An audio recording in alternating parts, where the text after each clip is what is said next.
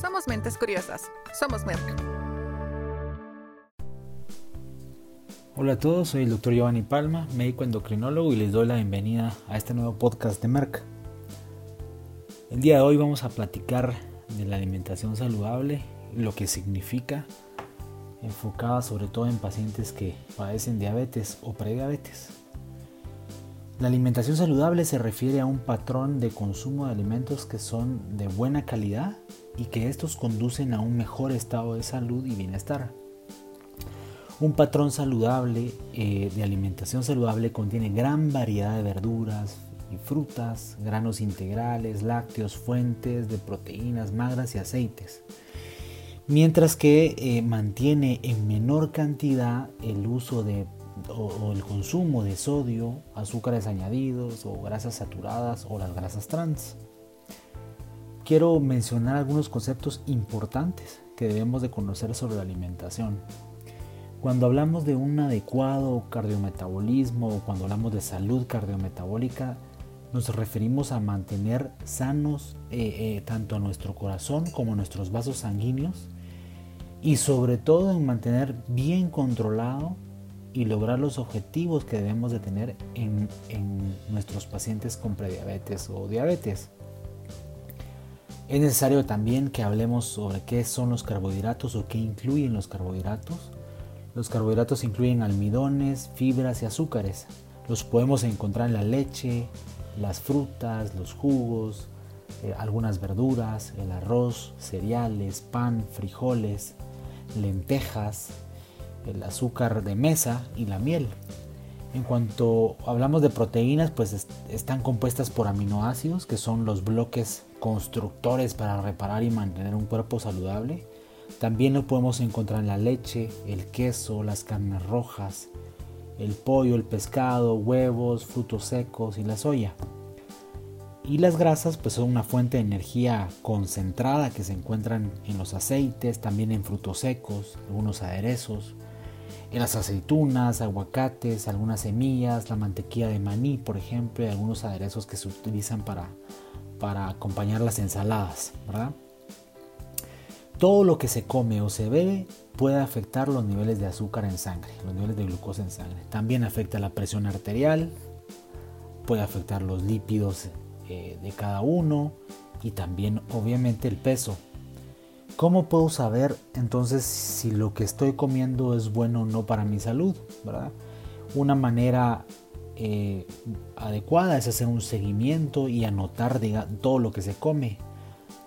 Al menos hacer esto durante algunos días hasta empezar a ver si hay algunos patrones que nosotros mismos podemos detectar y que nos ayuden a decidir qué cambios podemos hacer o qué cambios deberíamos de hacer de acuerdo a lo que estamos viendo que estamos comiendo. Probablemente cuando uno habla de alimentación saludable, pues nos genere muchas dudas sobre qué, qué alimentos elegir, qué alimentos saludables elegir, o como por ejemplo cómo incluir en nuestros alimentos las bebidas favoritas o los alimentos favoritos que tenemos, qué hacemos si salimos a comer a algún restaurante, o cómo preparamos nuestras comidas saludables, qué comer cuando vamos a hacer ejercicio o cuando vamos a viajar o vamos a un evento familiar. Hay muchas dudas sobre esto y hay algunas aplicaciones, se los digo para que lo, puedan evaluar cada uno.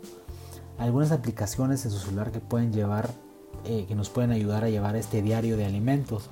O si no tienen esa tecnología o no la quieren o no les gusta, pues también pueden llevar un diario de alimentos en papel y lápiz y apuntarlo. Eh, la cuestión es que, que hagan lo que mejor funcione para cada uno anotando todos estos diarios de alimentos, pues uno puede observar qué tanto está comiendo eh, y qué tan malo, qué tan bien está comiendo. Se puede lograr los objetivos en cuanto a peso y bienestar, encontrando el equilibrio adecuado en cuanto a calorías y otros nutrientes para cumplir las metas en diabetes y en prediabetes. Entonces, en lo que se refiere a alimentación saludable, hay que ser bien claros que ningún patrón de alimentación o ningún menú se va a adaptar a todas las personas o pacientes, ¿verdad? Y siempre mm, se debe individualizar. Hay que trabajar también siempre en equipo con el especialista y con nutricionista para elaborar un plan que se adapte a los gustos y que cumpla con las necesidades de salud de cada uno. Algunas recomendaciones para empezar, si hablamos de verduras, por ejemplo, escoger siempre las que no tienen almidón, ¿verdad? como las que tienen hojas verdes, pepino, eh, zanahoria, coliflor eh, o todas las coles, ¿verdad? Cuando hablamos de proteínas que sean siempre magra, como pescado, entre ellos salmón, atún, bacalao, trucha. Eh, pollo, también podemos elegir pavo, huevos, alimentos de soya. Grasas saludables podríamos hablar de aceites provenientes de plantas como el aceite vegetal o aceite de oliva o de canola. En cuanto a frutas, que sea una pieza pequeña como por ejemplo una manzana, una naranja o un durazno o una pera. Lo que sí siempre debemos evitar, pues los dulces o caramelos, bebidas que tengan calorías o bebidas azucaradas, productos de panadería y pastelería, postres, galletas, Cuando ustedes lean una etiqueta y entre sus ingredientes encuentre algo que diga jarabe de maíz o que diga jarabe de alta fructosa o, o cualquier cosa que diga fructosa, elimínenlo de su lista de alimentos. Es precisamente el azúcar añadida de este tipo la que es más dañina para cualquier persona y no digamos para los pacientes que padecen de diabetes o prediabetes. En cuanto a carnes, hay que evitar las carnes eh, eh, de res eh, que tengan mucha grasa, ¿verdad? que no sea magra. Aquellas carnes de aves con piel, costillas, tocino, salchicha y carnes procesadas.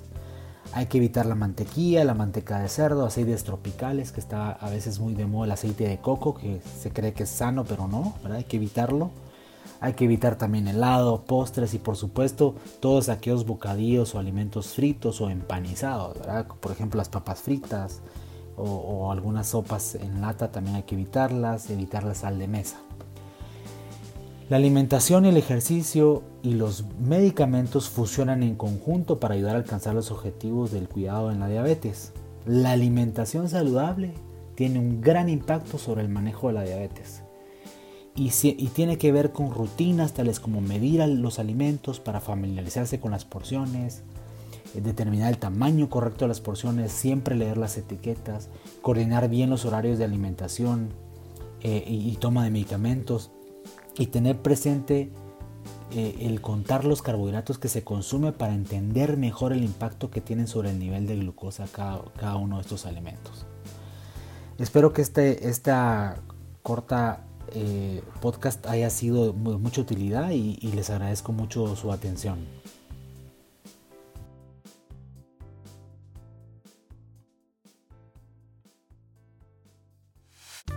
Somos mentes curiosas.